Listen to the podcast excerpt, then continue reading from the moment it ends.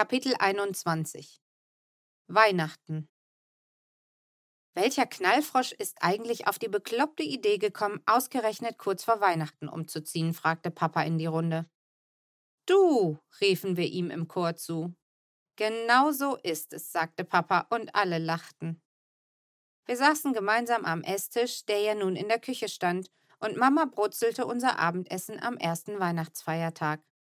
Manne und seine Frau Olga, also Frau Kleinschmidt, waren zu Besuch und deshalb brauchten wir gleich zwei Raclette-Geräte. Das sind diese Dinger, wo jeder ein Pfännchen bekommt und dann kann man da seine eigene Mahlzeit mit Käse überbacken. Ich liebe unsere Raclette-Essen. Der ganze Tisch ist dann voller Schüsselchen und in jedem ist eine andere Zutat. Und dann kann man den ganzen Abend damit verbringen, sich immer wieder neue Kombinationen auszudenken. Am liebsten mag ich Speck, Kartoffeln, Ananas und Käse. An diesem Abend hatten Papa, Mama, Manne, Frau Kleinschmidt, Mo und ich ein Raclette-Gerät und die Zwillinge das zweite. Und sie gaben sich auch alle Mühe, ihr Gerät gut zu nutzen. Jeder der beiden hatte drei Pfännchen, und wenn sie eines leer gefuttert hatten, beluden sie es gleich wieder und stellten es zurück ins Gerät. So konnten sie ohne Pause Unmengen essen, und Manne und Frau Kleinschmidt staunten. Wir anderen kannten das ja schon. Wann kommt denn eure Küche? fragte Frau Kleinschmidt. Du kannst doch nicht ewig auf diesen zwei Kochplatten kochen. Die Küche war das Einzige, was jetzt noch fehlte. Oma Böhnchens Küche war zu alt gewesen und man hatte sie komplett herausgenommen. Die Küche in unserem alten Haus gehörte dem Vermieter und deshalb hatten wir sie nicht mitnehmen können. Das Einzige, was wir aus der Küche mitgebracht hatten, waren unsere Töpfe, das Geschirr und Besteck. Das stand jetzt alles noch in Kisten, bis auf die Dinge, die wir ebenso Tag für Tag brauchten.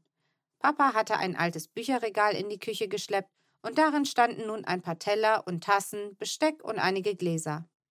Auf dem Regal standen die Kochplatte, die uns jemand aus der Gemeinde geliehen hatte, und eine Kaffeemaschine. Noah und Sam fanden das richtig klasse, denn weil es so mühsam war, hier eine Mahlzeit zuzubereiten, aßen wir jede Menge Pizza und Döner und Sandwiches. Das größte Problem war, dass wir in der Küche auch noch kein Waschbecken hatten. Wer Spüldienst hatte, musste das dreckige Geschirr in der Dusche waschen. Dort hatte Mama eine kleine Waschwanne und Spülmittel stehen und daneben den Abtropfkorb. Ich gehe da mal nach Portugal spülen, riefen Sam und Noah immer, wenn sie mit dem Abwasch dran waren. Überhaupt sagten wir das jetzt immer, wenn wir ins Bad oder aufs Klo wollten. Es ist ja auch viel feiner, wenn man vom Tisch aufsteht und dann Ich gehe mal schnell nach Portugal sagt, statt Ich muss mal. Die Küche kommt erst im neuen Jahr, erklärte Mama Frau Kleinschmidt. Bei der Schreinerei ging um die Weihnachtszeit nichts mehr. Da hatten einfach zu viele Leute vor uns angefragt und alle wollten, dass ihre Küche noch bis Weihnachten fertig wird.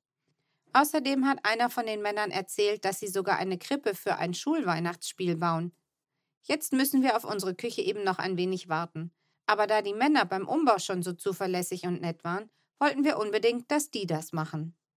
Eine Schreinerei? fragte Frau Kleinschmidt und zog ihre dünnen Augenbrauen nach oben. Da hat doch im Sommer dieses tolle Küchenfachgeschäft an der Südbahnstraße aufgemacht. Sind die für sowas nicht viel besser geeignet? Also ich habe zum Manne gesagt, dass meine neue Küche unbedingt aus diesem Laden kommen muss. Ja, und deshalb wirst du auf deine neue Küche noch lange sparen müssen, witzelte Manne. Die haben da nämlich Apothekenpreise. Die Schreinerei ist auf Küchen spezialisiert und macht ganz hervorragende Arbeiten. Und die Schreiner sind tatsächlich bezahlbar. Und sehr nett, sagte Mama. Und das stimmte. Die Schreiner hatten in den oberen Stockwerken in Herrn Blüms Wohnung gearbeitet, während wir dort immer aufs Klo gegangen waren. Deswegen kannten wir sie ganz gut. Sie waren die einzigen von Herrn Blüms Handwerker gewesen, die nicht immer zu geraucht oder pünktlich um halb zehn vor unserer Terrasse Bier getrunken hatten. Und weil Mama und Papa auch keine Lust mehr auf ein weiteres portugiesisches Abenteuer hatten, warteten sie lieber darauf, dass die Schreiner am 2. Januar mit dem Kücheneinbau begannen. Also ich würde ja ohnehin nicht in eine halbe Baustelle einziehen, sagte Frau Kleinschmidt schließlich. Papa hat mal gesagt, dass Frau Kleinschmidt einfach eine sehr unglückliche Frau ist und es ihr einfach sehr schwer fällt, sich mit anderen zu freuen. Und ich glaube, das stimmt wirklich. Denn wenn irgendjemand eine gute Nachricht herausposaunt, muss Frau Kleinschmidt etwas sagen, das aus der guten Nachricht eine nicht mehr ganz so gute macht. Das ist manchmal ganz schrecklich. Zum Beispiel als Mo zu uns kam. Da hat Mama beim Kaffeetrinken in der Kirche erzählt, wie sehr wir uns auf den kleinen Mo freuen und wie dankbar wir Gott dafür sind, dass das mit der Adoption tatsächlich geklappt hat. Und da hat Frau Kleinschmidt dann gesagt, dass sie sich an Mamas Stelle ja nicht ausgerechnet so ein Kind aussuchen würde.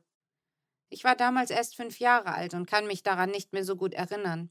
Aber Sam und Noah haben mir später erzählt, dass Mama erst sehr blass geworden ist und dann sehr rot im Gesicht und dass wir dann alle sehr schnell nach Hause gefahren sind. Später hat sich Frau Kleinschmidt dann dafür entschuldigt. Manche Leute glauben doch tatsächlich, dass sie Mitleid mit Mama haben müssen, weil Mo ein Downkind ist. Aber daran merkt man, dass sie keine Ahnung haben und dass sie Mo überhaupt nicht kennen. Denn Mo ist ein noch viel größeres Geschenk als alle portugiesischen Waschbecken zusammen. Ohne Mo kann ich mir mein Leben gar nicht vorstellen. Und inzwischen hat das sogar Frau Kleinschmidt verstanden. Denn manchmal, wenn sie glaubt, dass es keiner sieht, dann zwinkert sie Mo zu und Mo versucht dann zurückzuzwinkern. Aber er macht dabei dann beide Augen zu und das ist immer so süß, dass man ihn am liebsten ganz doll knuddeln will. Aber das macht Frau Kleinschmidt natürlich nie. Das kann man ja auch gar nicht so heimlich machen wie das Zwinkern. Oma Böhnchen hat mir mal erzählt, dass Frau Kleinschmidt und Manne keine Kinder bekommen können und dass sich Frau Kleinschmidt deswegen von einer lustigen jungen Frau in die Frau Kleinschmidt verwandelt hat, die wir jetzt kennen. Und das erklärt natürlich, warum sich jemand wie der nette Manne ausgerechnet eine Frau wie sie herausgesucht hat.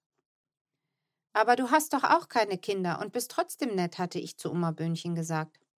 Aber Fienchen, ich habe doch jede Menge Kinder, hat sie damals geantwortet, und das war ja auch wirklich wahr. Ich glaube, Frau Kleinschmidt hat einfach noch nicht verstanden, dass man auch mit dem Herzen verwandt sein kann. In jedem Fall sollten wir darauf anstoßen, dass ihr den Umzug heil überstanden habt, sagte Manne und nahm sein Weinglas. Wir alle erhoben unsere Gläser und prosteten uns zu die Erwachsenen mit Wein und wir Kinder mit Limo. In dem Moment musste ich ganz doll an Oma Böhnchen denken. Manchmal fiel es mir schon schwer, mich wieder an ihr Gesicht zu erinnern. Es war ein wenig so, als würde in meiner Erinnerung langsam ein dünner Vorhang vor ihr Gesicht gezogen. Ich wusste noch, wie sich ihre Stimme angehört hatte und wie ihre Seife roch, aber ihr Gesicht war in meiner Erinnerung nicht mehr ganz so klar und genau. Ab und zu blätterte ich deshalb in einem Fotoalbum und sah mir Oma Böhnchen auf den Bildern genau an. Dann verschwand der Vorhang für eine kleine Weile wieder. Jetzt am Esstisch in der kahlen Küche, da sah ich sie genau vor mir. Sie hätte unser Weihnachtsfest zwischen Umzugskisten und portugiesischen Waschbecken sicherlich ganz wunderbar gefunden.